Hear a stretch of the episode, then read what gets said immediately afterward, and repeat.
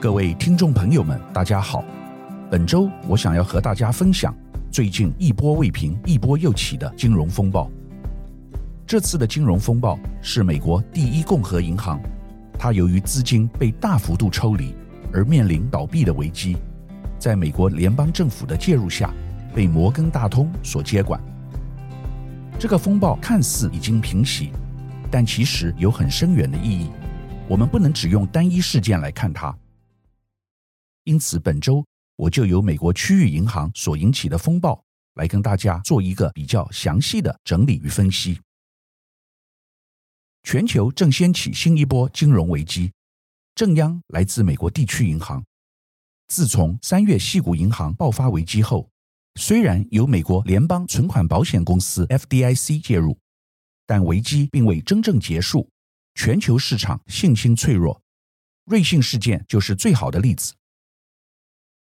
近期，美国第二波区域银行倒闭潮正开始。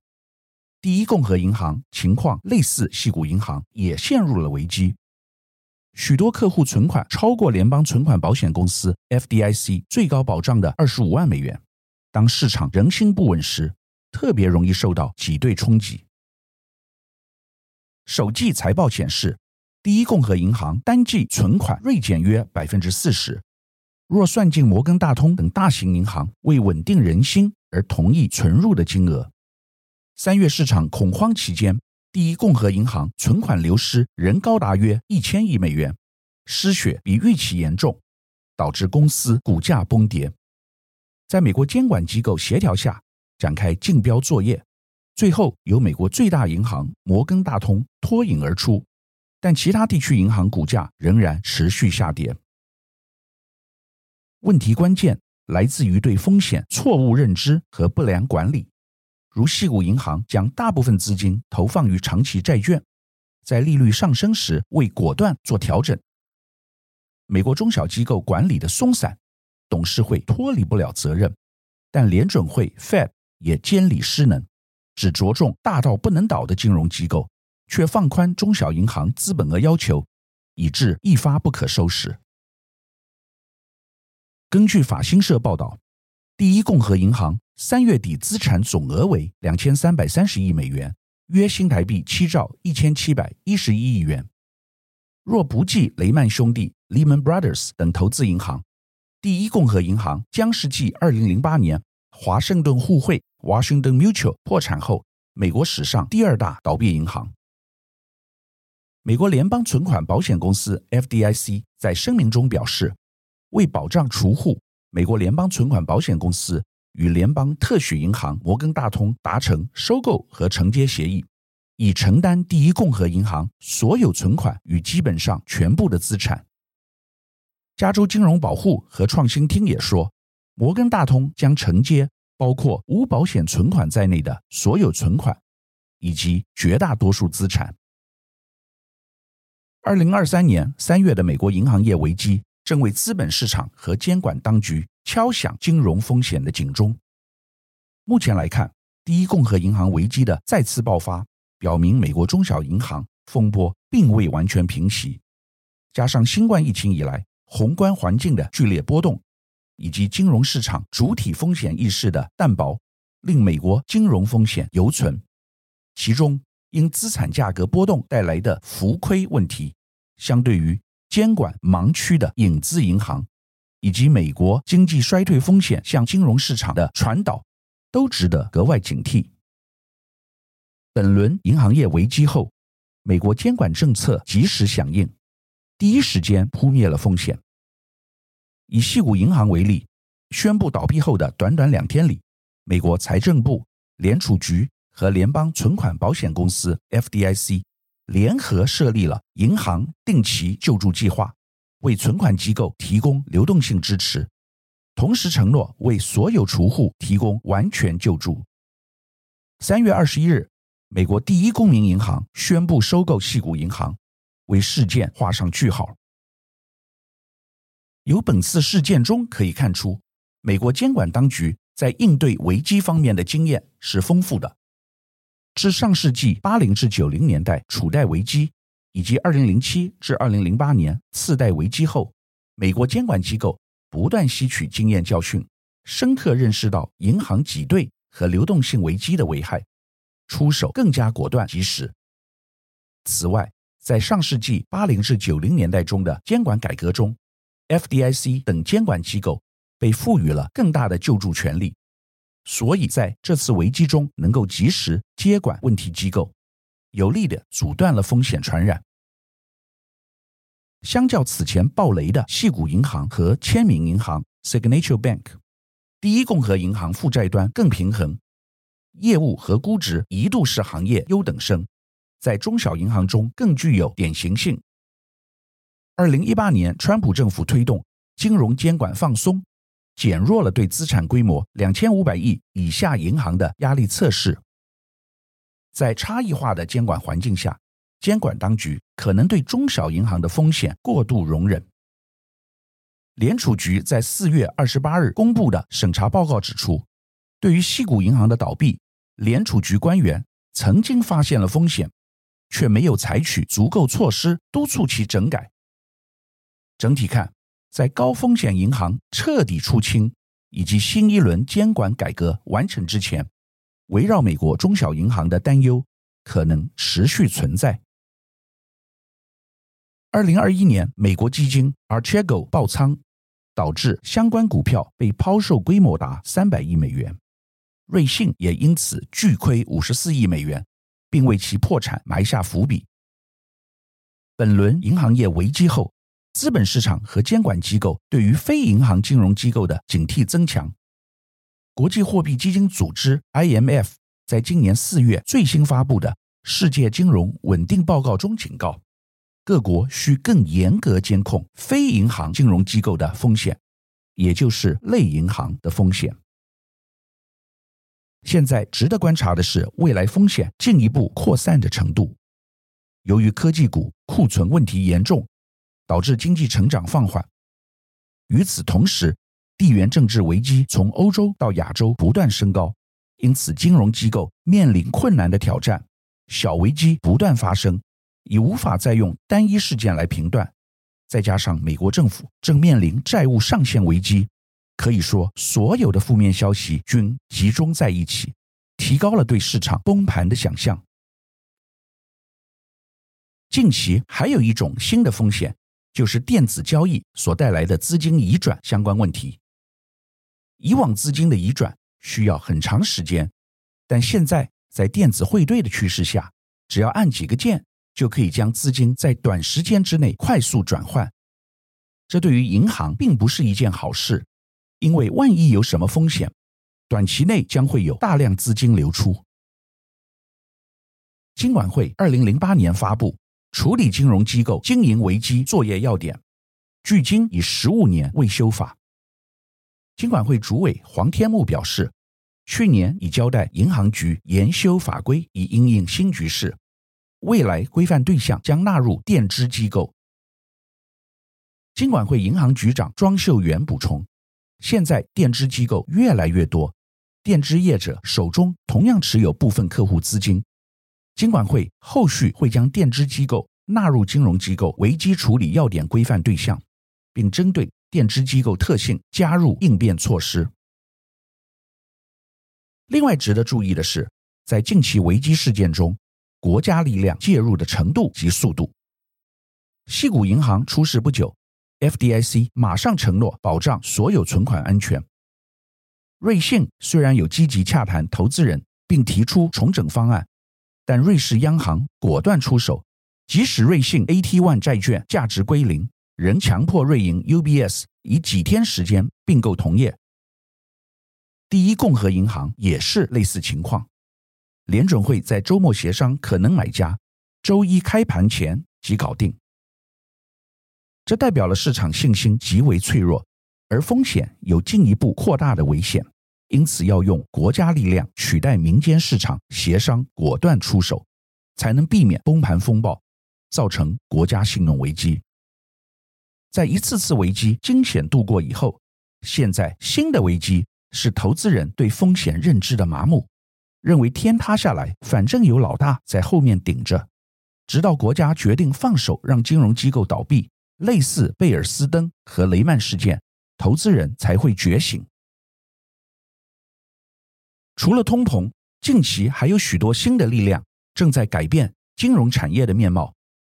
首先是金融科技，苹果最近推高利率储蓄账户，提供四点一五趴年利率，四天吸金十亿美元存款。重点是苹果的品牌及资本率远超过其他银行，这是颠覆性的科技，对银行业有很大的冲击。另外一个趋势是地缘政治的庞大影响力。中国大陆为了和美国金融脱钩，重组蚂蚁的商业模式及股权结构，马云已不再有影响力，中央重新力挺蚂蚁。事实上，二零二零年底，中国政府已经成功阻止阿里金融平台蚂蚁在美国的上市。当时这个 IPO 规模高达三百五十亿美元，打破纪录，为有史以来全球最大的 IPO。但由于马云公开批评政府得意忘形，所以习近平在最后一刻中阻止了这个 IPO。但这只是原因之一，另外更重要的原因浮出台面，就是中国政府。不希望十亿人口金流的大数据未来有外流的风险。蚂蚁金服集团曾在二零二二年四月宣布对业务进行重大重组，其主要内容是成立一家控股公司，将贷款业务集中起来，且注册的将是一家财务公司，直接接受银行部门的监管。二零二零年，监管机构曾批评蚂蚁金服在提供金融服务的同时，将自己假装成一家科技公司，而不是银行，从而逃避了对该行业实施的审慎规范。现在一切回归中央监管。马云即将移交阿里巴巴金融子公司蚂蚁集团的控制权。到目前为止，他拥有该集团五零点五二趴的股份。作为中国科技和创新行业的代表性人物，在二零一九年底失宠后。这是马云逐步隐退中的最新一步。经过两年多对网络平台进行的监管，中国当局似乎也想为这个雇佣了众多年轻毕业生的行业注入新的活力。在一月七日发表的一份声明中，蚂蚁集团就宣布说，正在调整所有权结构，以便没有任何一个股东，不论是单独的还是与其他各方联合的人。对集团拥有绝对控制权。声明称，马云在二零一八年就放弃了对阿里巴巴的行政管理权，但他仍然间接控制着蚂蚁金服五十三点四六趴的股份。今后，马云将只持有六点二趴的投票权，并会与其他九个人分享对公司的控制权。除了蚂蚁，另外一家全球机构平安保险也面临挑战。中国平安保险目前是汇丰银行 （HSBC） 的最大股东，透过子公司持股汇丰约百分之八的股份。汇丰银行在五月五日举行的股东会上，阻止了最大股东中国平安保险分拆亚洲业务的企图。绝大多数投资人投票决定要保持汇丰银行业务的完整性。以香港散户投资者吕宇健为首的团体。日前提出两项议案，主要是希望汇丰能分拆亚洲业务和修改股息政策。他们认为该银行在亚洲的表现强劲，但在其他地方表现疲软，拖累了整体表现。中国平安保险日前曾发出声明，表示原则上支持吕宇健的提案，并公开呼吁汇丰分拆亚洲业务，独立上市，然后把该业务总部设在香港。汇丰银行的领导层一致反对该提案，并希望股东们投反对票。高层们表示，这样的分拆改革没有效果，因为汇丰大部分业务都依赖跨境交易。汇丰银行曾表示，董事会也审查过重组的状况，但得出结论认为，这将严重破坏汇丰银行的价值。两周前的投票结果已正式否决该项提案。地缘政治也是台湾金融机构应该注意的课题。台湾主管机关以往关切的都是美国曝险和中国大陆曝险的比例，但问题在于台湾本身就是风险的核心。国外对台湾地缘政治的危机意识不断提升。美国积极武装动员台湾，美国二十五家军火商联袂来台，因为闻到战争的味道。这些都影响外商来台投资的意愿，间接影响银行业务。由于美国矽谷银行、欧洲瑞信银行相继暴雷，金管会高度戒备。金管会主委黄天牧三月二十日赴立法院财委会进行专题报告，强调将紧盯五件事，即国营流动性、客户集中度、有价证券投资、海外布险与重大信用风险个案事件的观察及通报。金管会在美国银行倒闭事件是否引发新金融危机及台湾金融产业曝险程度与因应之道报告中指出，目前国营流动性指标均高于法定标准。在五大监控指标中，第一及第二是金管会要求银行针对流动性及客户集中度进行控管，应依法令规范业务规模及特性、资产负债结构。资金调度策略及资金来源之多元性等，建立健全封管制度，并由资产负债管理委员会或类似管理机制定期监控，以维持适足的流动性与风险分散性。第三是有价证券投资风险，银行要依商业银行投资有价证券之种类及限额规定，去控管银行投资有价证券的铺险部位。第四。是国营海外铺险控管，金管会要求总行要对海外分支机构的法遵情形及所面临的风险态样等建置系统，对大型企业客户的集团整体铺险进行控管，紧盯海外信用风险。第五是请存保公司定期分析国营海外资产铺险，建立资料库通报机制，以强化海外铺险监理。近期地缘政治风险的话题焦点是台积电。美国民主党众议员莫顿近日在美国智库梅肯研究院的研讨会上提到“炸毁台积电”的说法，并被多家媒体报道。相关抖音影片也受到中国官媒《环球时报》英文版推特转发。